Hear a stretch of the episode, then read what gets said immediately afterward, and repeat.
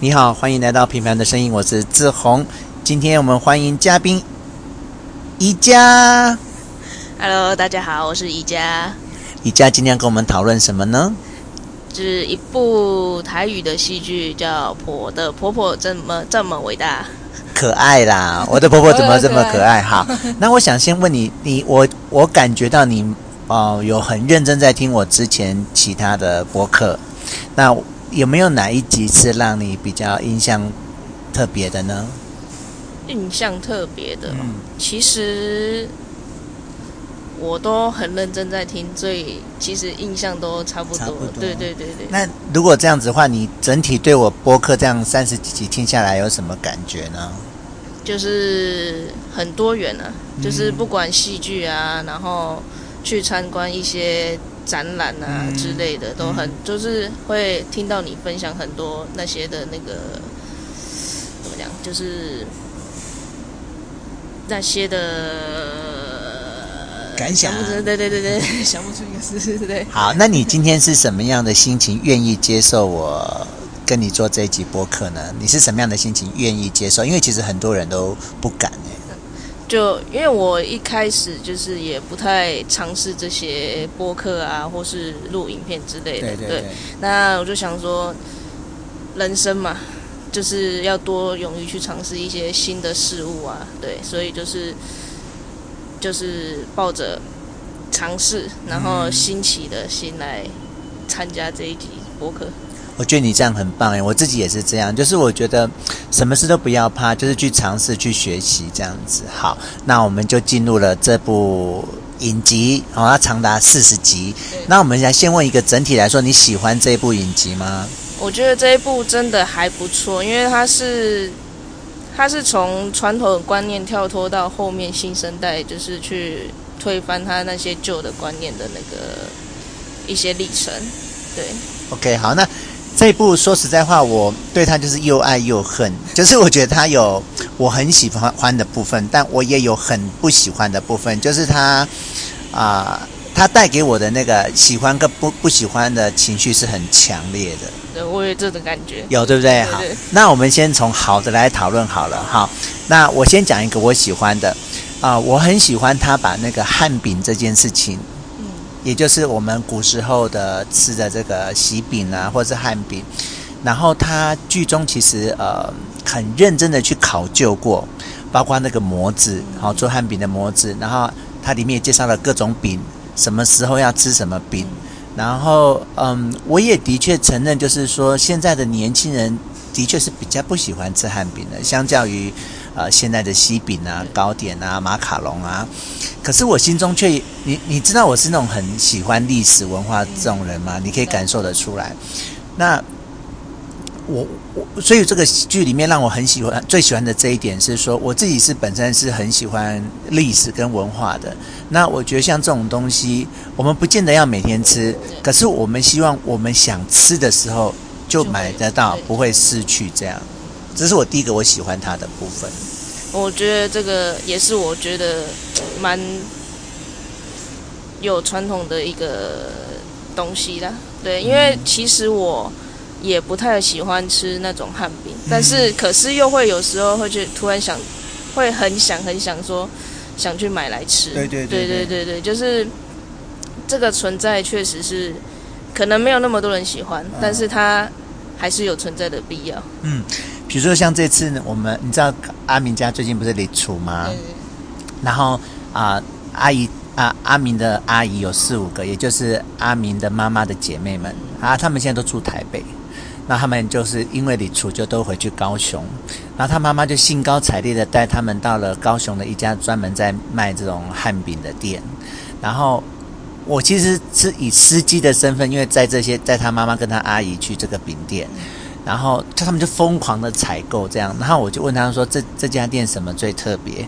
他们他们就介绍我那个说那个凤梨饼，那个凤梨酥一定要买。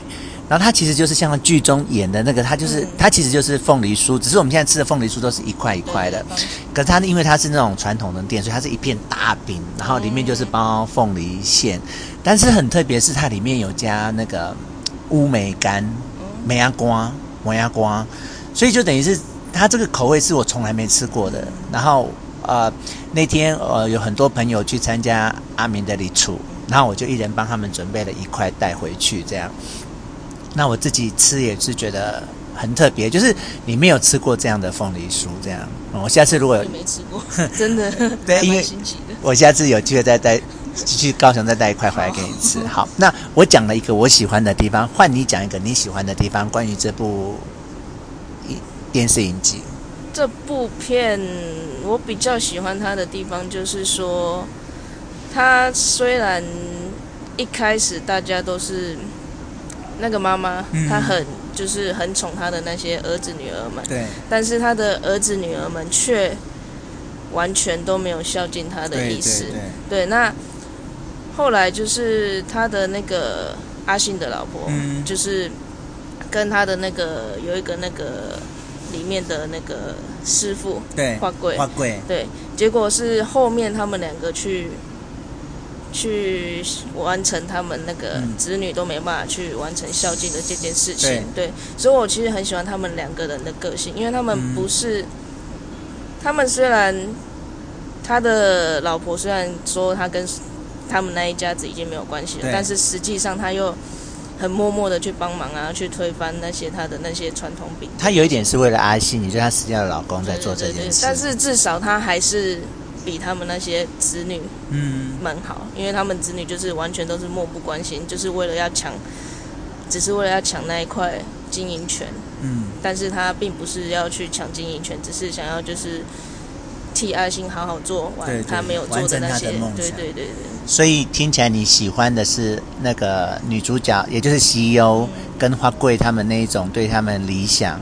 虽然 CEO 的理想是为阿信，不是他自己本人的，然后那种为理想而坚持而执着的这个部分。好，那接下来换我再讲一个我喜欢的部分。你可以看出来说，他这部片的拍片的地点是在台南，然后我觉得他很认真的在介绍台南的各个景点耶。像那个主要的大景点是那个那个叫什么？台南的那个有炮台的那个，突然忘记它叫什么？安平古堡。啊、对对对，安平古堡那个就是很它。不管什么场景，都是主要都是在那。对对，然后其他就是老街啊、景象那些，都是有一一介绍出来。对，然后就是我觉得他同时在拍这部故事的时候，他又把台南的很多场景都推了出来。那也不知道就是要偏要这么巧，我们这个下个这 这个月这个月要去台南哈。对，世界上就是有这么巧的事情。那所以我变成说，我一边在看那个。这部影集，我又他只要出现一个景点，我就赶快去 Google，然后我就赶快就传到我们的群组里面。所以你看到我在我们群组里面很多台南的景点，其实是我是看这部剧，对对对对对。然后呢，里面有一个有一个地方是我看了这部影集之后，然后我就昨天我跟万万说，不管你们们要不要去，我就一定要去的地方就是二寮日出。哎，嗯，对，我觉得那个还不错哎，但是。应该要很早起哦。哎，对，然后我就跟弯弯说，我知道你们都起不来，可是不管你们起不起来，我就是四点要起床，我就是要，就是如果今天我没有看这部戏，我完全脑中不会有二聊日出这件事，因为它也不是个什么全世界有名的事情。然后我我觉得，即使我们去了，然后我即使没看到日出，可是那就等于是我对这部戏的一个缅怀，这样子。对，就是因为看到这部戏才知道这个地方。好，那就就就。好，那我又讲了一个我喜欢的，那又换你讲一个你喜欢的这部戏里面。我想一下，这部戏。好，那你在想的同时，我继续讲我喜欢的。我觉得里面那个谁，那个钟欣凌的演技，嗯、哦，简直就是整部戏就是他的演技的大舞台耶。对他可以好笑的时候好笑，然后啊、呃，哭泣的时候。然后啊，我觉得整部戏就是他一个人的那种演技秀，然后唯一能够跟他匹敌的只有许杰辉，嗯，对，就是一哥，哦，那演技派大概是这两个，然后其他我觉得就大概是偶像派，对，所以我我第呃我第三个喜欢的是钟欣凌的演技，第三个？你不是第一个是？我哪有？我第一个是那个汉饼，哦，第一个是汉饼。然后第二个是台南，然后我第三个喜欢的是钟欣凌的演技。但是其实我们想法都差不多。所以你你也是类似跟我这样子。那你还有你还可以讲出什么你比较喜欢的地方吗？比较喜欢的地方，就这部啊。那我再讲一个我喜欢的地方是，其实整部戏我我我跟你说，我看的都是生气的哟，就是 就是我我觉得他他的子女都太自私，太嗯、呃，我就觉得世界上不可能有这么自私的子女，我认为不可能有。好，然后整整部戏也在演妈妈有多么的笨。就是明明已经被儿子骗钱骗成这样，最后他们还是可以回来接接这个经营权。如果是我，早就断绝往来了，对，你看你那个骗的手段都很伤人呢，哈。然后，对，然后，所以我本来在剧情上面我看的都是生气的，但是我我我喜欢的是最后他妈妈那个处理那种两难的方法，就是那个店是他爸爸开的，他一方面又要把店。给他的子女，他不可能给了外人，因为这样对不起他爸爸。可是他又明明知道给了这些孩子，这个店就是完蛋，所以他最后就偷偷的把钱给了他自己的钱，给了 CEO 跟花贵去开了另外一间。然后，哦，他最后这个两全其美的方法有让我惊艳，特别是他之前的铺陈是是，他他没有让我们观众知道他做了这个布局，所以最后当结果这样子，我就觉得哎。好棒的一个转折哦！对，就是完全推翻他以前那些所呈现出来的笨拙，跟就是也不能说笨拙，就是很单纯。妈妈，对笨妈妈，对对对对，对。但是太宠小孩的妈妈。对，但是我觉得世上还是多多少少还是会有一点这样的人啊，因为妈妈都是为真的为自己的儿子女儿好。对，对我我也知道，可是我可是我生气的是太离谱，就。怎么可能被骗钱骗成这样，还要接受这样子？就是冲到一个呆滞的状态。嗯，对。那我喜欢的部分差不多讲完了，你嗯，你还有什么喜欢的部分吗？有啊，有一个就是他的那个三儿子丙人哦，丙人中风的时候，对对对，反而是那个大美去照顾他，对对对，对，因为他们完全就是非亲非故的，但是因为大美有讲一句话，他就说。他跟病人都是一个人住在外面，所以他很懂那种在外面没有生病、没有人照顾的那种感觉。嗯、所以他们就是，所以大美就是也无怨无悔的，就是照顾病人。那我觉得这个真的现在应该没有人还可以这么做得到了，就是很少。但是这个、嗯、他这部这个出发点真的很。你很喜欢他这个出，对不对？好，他这部戏里面有几段感情线，那你你刚才有讲到这一段是我觉得比较合理的，另外几段不合理，我们等一下来讨论哈。好，那你喜欢的部分还有没有？大概没有了吗？好，那么开始来讲坏话了哈。我不喜欢这部戏的第一个方法是，我不喜欢他一直把那个导演就是邓安宁。一直硬要插入这个情节里面，包括很多戏都是他自己演，包括呃没有，我觉得导演去演戏没有关系。可是你看到他很多，比如说一些镜头，或是一直提到这些名字，不止他们，他们还会在各种情境，就是摆摆出什么偶像团体五五六六啊，其实就是在讲王王什么伟哈，王少伟，然后还有张那个 Energy 的哈，就是他在戏里面不断的把这些演员的真实的身份。这样讲出来，我我就觉得第一个没有必要，第二个我觉得很干扰我们读者在看这整部剧情，我很讨厌他这样。对，他就是会突然偶尔出现一个团体，虽然说他特效做的不错，感觉会很就是比较好笑一点，但是其实还真的是蛮多余的。对我我不喜欢这样，我觉得这样子让整个戏是不集中的。对对对，完全没办法去。把他们两个接在一起，把前面这两个前后加在一起。嗯，对对对。然后第二个我不喜欢的是，它其实有很多的场景是要弄得很好笑，嗯、可是就太刻意了。对。然后我就觉得，呃，就不好笑。了对对，这有些真的刻意到不知道该怎么笑。对啊，就比如，比如说像我就觉得《海角七号》，《海角七号》那种笑就是你。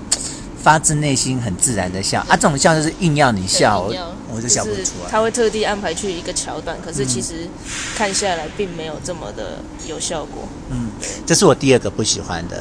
那啊，第三个不喜欢的我刚才讲过了，就是我我知道他要讲的是说这些孩子一开始有多坏，然后这个妈妈有多笨，然后最后这些孩子又突然全部都变好，有没有？他们同时三个，对啊，三个孩子同时变好，就在那一集，然后就变好，我就觉得。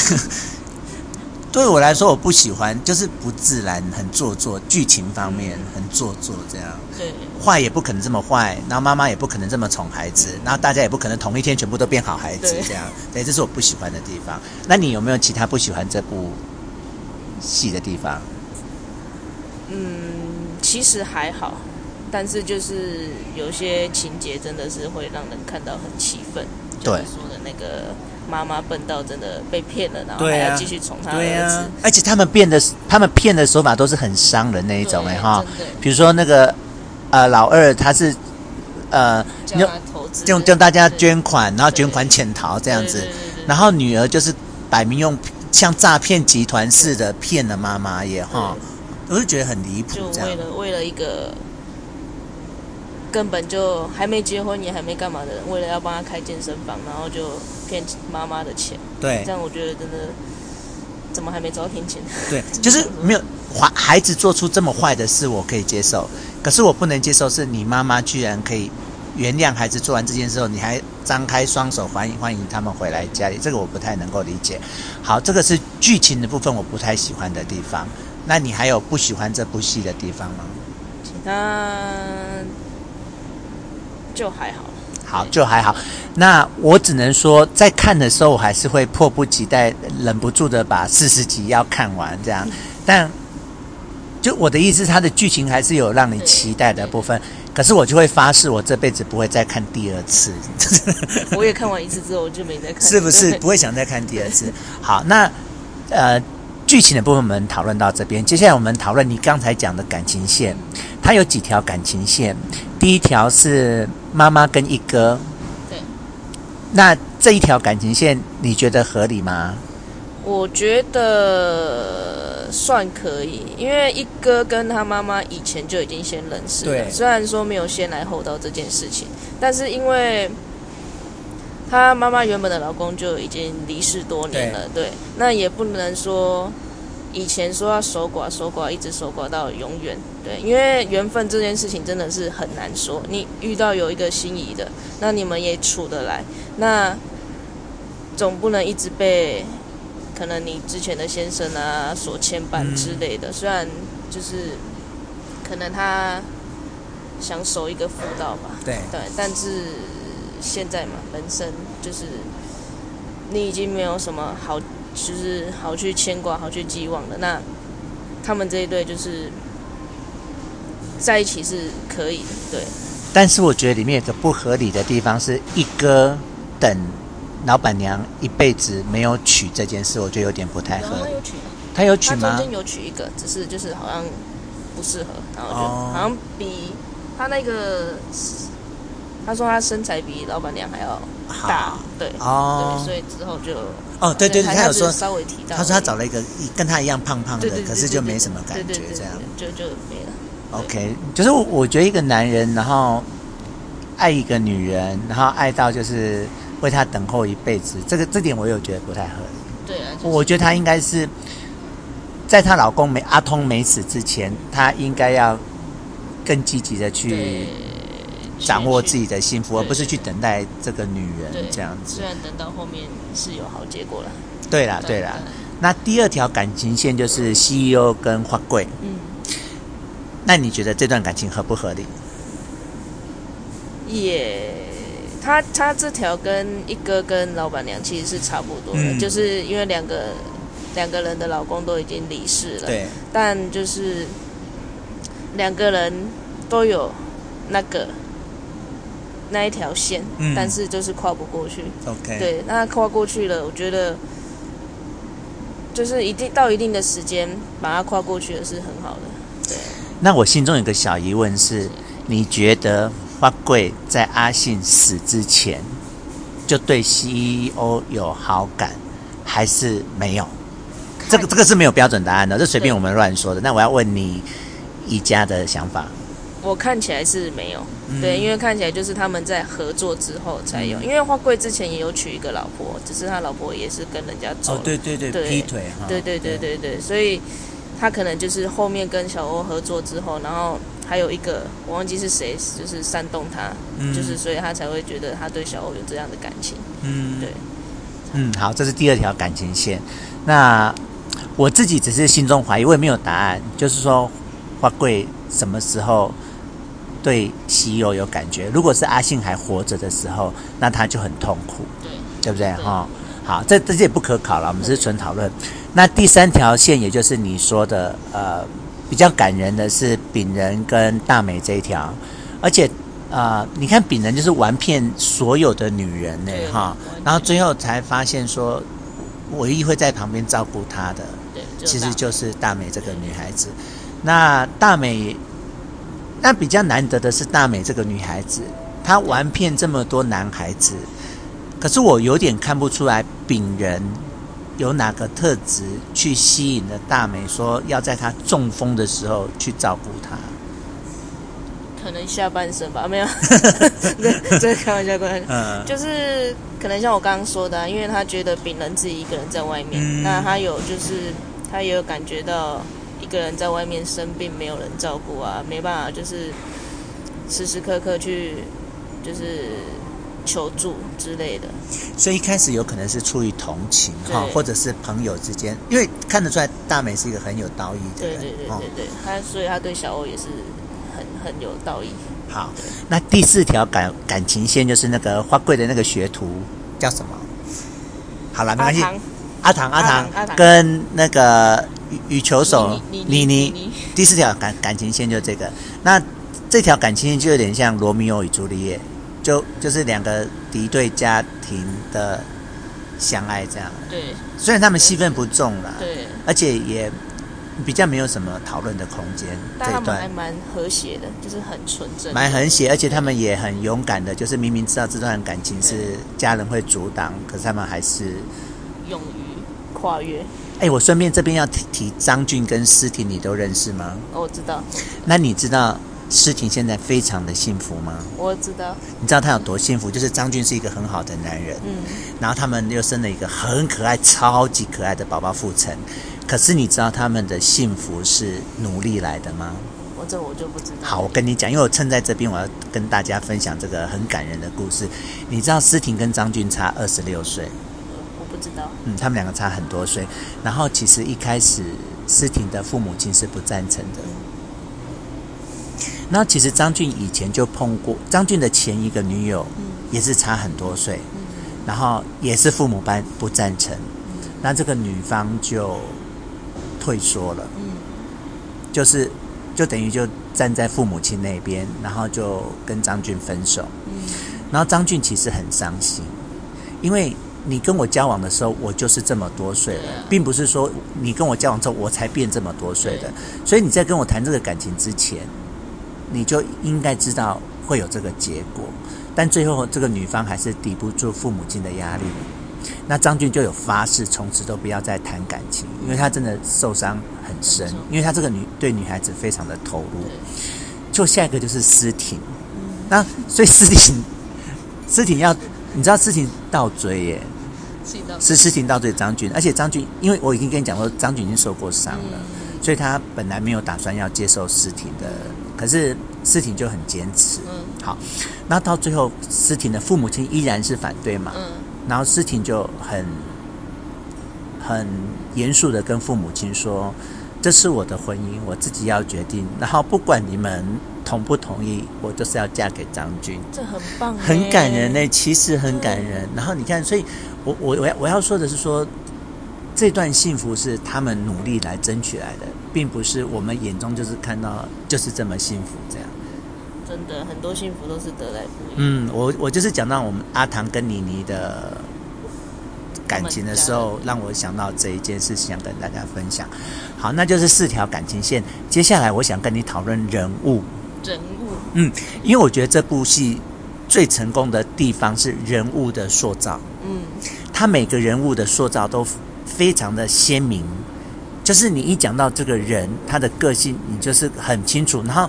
角色之间不会模糊，不会重复，嗯，对吗？好像，对不对？对好，我们一个个来讨论。我们来讲这个妈妈，妈妈，她是个什么样个性的人？就是很传统，然后又很呆，对，很笨拙，对对。我我觉得他有演出那个传统女性，对，在台湾的那种在乎别人的眼光，嗯、然后怕人家说哈，然后。可是其实我觉得他的心里是有很多小自私的耶，你有发现这个吗？自私，然后又有一些小剧场。对，他的自私在于，你有发现他从那些小孩子长大会变成这么爱钱的原因是他小时候都是用钱来解决所有的事情。你有发现这件事吗？我没有发现呢。哦，就是他会给他们零用钱啊，然后，然后发生什么事他是用钱去解决。嗯，然后甚至你看最后。阿信死了，他那一千万赔偿金，那保险金，他对于 CEO 也是有点类似用半哄半骗的得到手的，对对吗？对，他本来是完全不理 CEO 这个人的，甚至是气他，因为他是他们家的带衰鬼，所以他本来是气他的。可是为了要一这个一千万的保险金，他就啊好生好生叫叫他回来吃饭，然后半哄半骗的把这个钱骗到手。对，但是骗到了之后又就是又被骗走这样子。对，没有，我只是说，其实这个老板娘后来这些儿子对待他好像也是有一点点那种罪有应得的感觉耶，嗯，我觉得。对，因为就是他从小就是。他用什么方式去对对待小孩子？他包括他的价值观。那这小孩子长大就是回，就是会回报。对对对对对，这是我对他的他的个性的部分哈。那我们来聊聊那个阿童死掉的这个人。阿童，嗯，我觉得我很不谅解他的是说，他托托梦是有去地府把他找回来的嘛？嗯、他是不不不不让他跟一哥在一起的。对，我就觉得。你爱这个人，对，那你已经离世了。那你虽然希望他过得好，但是他身边总要有一个人可以照顾他，因为毕竟他的子女都已经这么的不孝顺他了。对，那你还不让一个旁边有一个可以好好照顾他的人去照顾他，嗯，那我觉得这个真的，对，我相信这是传统的，而且是大部分的人会这么做，嗯，但我却不认为这么做是对的。嗯，我有我有不喜欢阿通这一点。哦，对，好，接下来我们来讨论一哥。一哥，嗯，一哥他就是一个很痴情的人呢、啊。他不断痴情，而且你看他对人就是付出，对，哈、哦，然后他也不喜欢造成别人困扰，特别他最后生病了，他都没有让人家知道，他就自己去承担这一切。我觉得他有点像我，就是把欢乐带给别人，嗯、可是呃。悲伤或痛苦的时候，我其实都会留给自己。我觉得一哥的个性还蛮，这个部分的个性还蛮像我的。嗯，那我们来讨论他那五个五个儿子哈，有四个不孝子。我们现在聊聊着阿忠哈，他的五个孩子就是忠孝仁爱信，对不对哈？好，阿忠，阿忠就是一个没有定性的，没有定性，而且怕老婆哈，怕老婆，然后就什么事都就是。也不能自己做主，就没有自己的主见，嗯，对。然后，但是回来骗妈妈钱的时候，还蛮有主见的。就他就是骗说要投资嘛，对，对不对？就最后啊，其实他只是要去补他之前缺缺空，公司对他自己的疏忽的那个那一块。对，然后我觉得他之所以会 gamble，也是因为他找了一个有钱的老婆，所以你就是对人家呃吃吃人的。拿人的手短，吃人的嘴软，这样子。好，那老大、老二阿忠呢？老老二是老二是阿孝，忠孝哦，对，忠孝 忠孝。老二是阿孝，我一直在想他，他就是一个秉相很不切实际的人，而且又不关心自己女儿的状况。因为就是他女儿明明就是对打球就已经没兴趣，他就一直逼迫他。哈，然后虽然说他是想尽办法去。做那些假生意是为了他女儿，但是实际上来讲，他根本就没有关心过他女儿，所以他做些真的是没有必要。对对对，对。好，那老三丙人，丙人就是一个爱做梦的导演，对，假导演。对，就是比较像我们一般家庭里面那种幼稚、细汉囝那种，就是没有什么责任感，嗯、然后就自己东搞西搞那样的个性这样。然后秉爱，秉爱就是一个，我想不到形容词可以形容他，但是。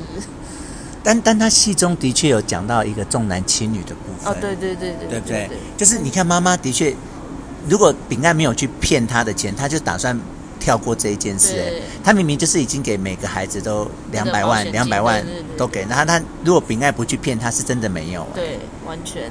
而且如果秉爱没有去积极争取的话，可能什么经营权啊什么都没有。对啊对啊，所以他也的确演出那种。我们女性在台湾这种重男轻女的那种观念下的处境呢？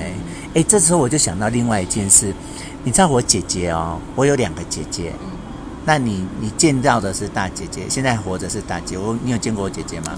没有。好，那我有一个小姐姐死掉了，那她是离婚之后死掉的。那你知道离婚之后死掉的女人，你你的灵位是不能并在你本来夫家嘛？你不能并在你的夫家，因为你已经离婚了。然后她也不能并在我们家的那个祖先的牌，不能归我们吴家的，因为她已经嫁出去了。哦，可是她已经离婚，所以也不能。所以她永远，她这辈子永远就是要自己一个牌位耶。我只我只在讲透过这个重男轻女，然后我再跟你讲这个这这个多么残酷的社会现实哎。这我完全不知道的，我还不知道这一块，对不对？你看，像像像你如果没有出嫁，嗯，那你死了，你是姓陈嘛，嗯，对不对？那你死了之后，你的第一年里面，你会自己有一个牌位，陈姨家的牌位。可是对年，所谓的对年，就是把你并入祖先的那个牌位，从此以后不会有你自己一个牌位，所以你你的后世的人在拜祖先，就会连你一起拜。嗯 要讲你没嫁人哦，你你有听懂我在讲什么？就是你女生只要没有嫁人，嗯、你你死之后，你的牌位是可以并到祖先、城市祖先这样，那后后人就会一直拜你。当然我没有在 care 后人拜不拜，可是这件事就已经凸显出我刚才正在讲我们社会那种重男轻女的概念呢。还有离婚之后，他两边都不能进哦。对啊，为什么？这不。不太、不太、不太合理。对，我们的社会就是这样这样子。好，那接下来我们来讨论两个人啊，接下来我们来讨论 CEO，CEO 的个性。CEO，哎，等一下，我们跳过一个阿信呐、啊，阿信没有讨论到哈。阿信，阿信其实就是一个很乖的人呢、啊。对，他在剧中就很完美哈，就是完全找不到他的缺点。对对对，就算他死了之后，他去托梦啊什么之类的，都还是。一样，对啊，对啊，对啊，所以他完全，哎，可是他，可是他托梦，托梦，他好像也没有要让他跟那个发贵在一起。一开始没有，到后面最后他才，虽然他没有在托梦说可以，但是可能他跟小欧本身就是，虽然他两个不在同个世界，但是他还是有心灵相惜的那种感觉。OK，所以最后还是让他们两个在一起。而且那个好像他他们好像没有真的去找过阿信的鬼魂上来吧？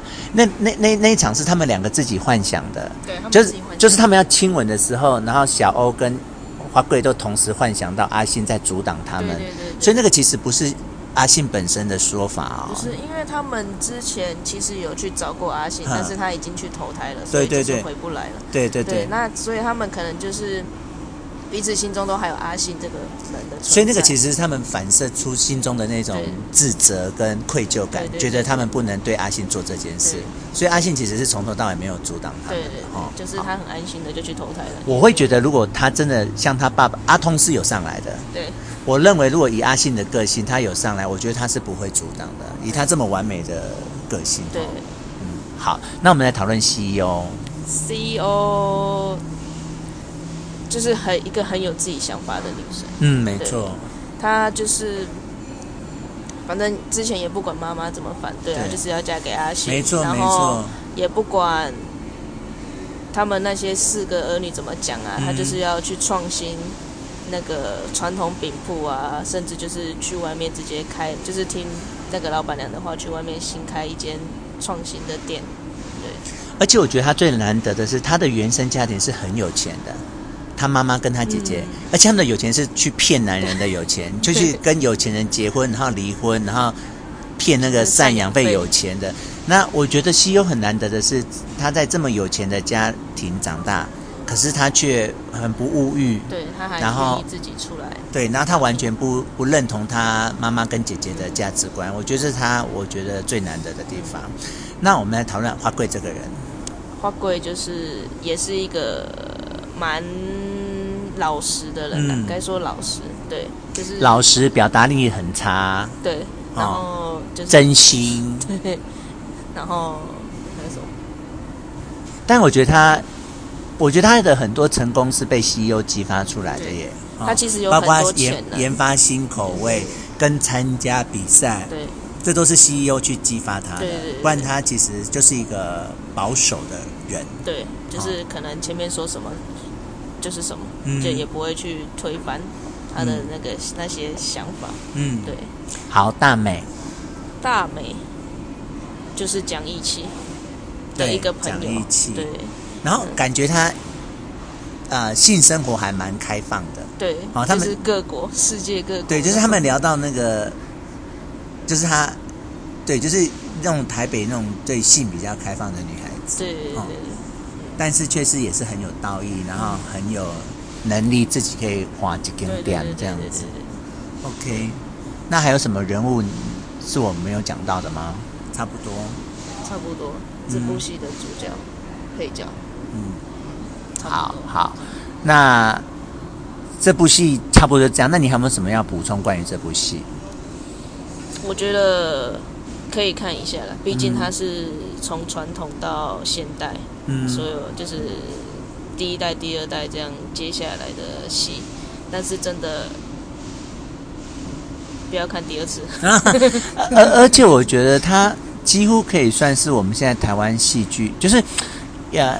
我们台湾自己本土的一个戏剧，然后用的是我们语言，我们自己的语言，然后拍的是我们自己的地点，台南地区，然后拍的是我们的文化，好汉饼的这个文化。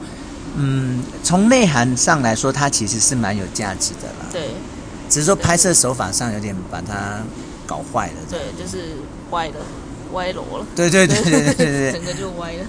好，那我们这部戏差不多讨论到这边，那。我们要开始之前，你有说你很紧张哎吼？对，因为这是我第一次，就是以前也没有做过这样的节目啊之类的。那你你这样子录完一集，目前有什么感觉？就是可能因为我自己的想法没有你那么多，嗯，对，就是会很紧张，想说我怕我问什么，那怕你答不出来。对对对对对对对，或是就是表达的不够好。嗯，对，不会不会，然后。我我不知道你有没有发现到哦，其实你有没有发现我的播我的播客都是找我身边的好朋友来录，然后我觉得一方面，嗯，我你知道我们都不是来然后就开始聊天，不是的，我们都是谈一件事情，所以一方面我在跟我周遭的朋友在建立那种共同点，比如说共同的一本书，共同的一本戏剧，其实，在某一种角度，我其实也想我把朋友记录下来，把朋友的声音。把朋友的想法，嗯，然后记录在这个播客里面，这很有意义。有没有觉得有意义？然后这样一集一集下来，你看这样有三十几集了，对啊。然后里面出现了好多我的朋友的声音，的想法，对。然后通常有时候是我们去做了什么，嗯，然后那件事就被记录下来了。这也是另类的一种记录。对我，我我之前就跟廖思瑶说，其实你看我玩抖音，嗯，我做播客。这个就完全只是像我们以前拍一张照片而已。对，我们以前用拍一张照片来记录一件事。对，那现在有很多种方式，你可以拍一支抖音来记录，你可以录一集播客，就像我上次跟嗯跟崇贤，嗯，然后意涵，意涵，然后就把我们去看一场音乐会，去看一场音乐剧，这样记录下来了。那我很高兴，我今天记录了跟你的一个时刻。我也很开心，而且这是我的第一次。对，啊，那你知道这不会是最后一次，对不对？我知道，知道哈。希望还有下一次。好，那我们下次见哦。好，谢谢宜家，拜拜。拜拜。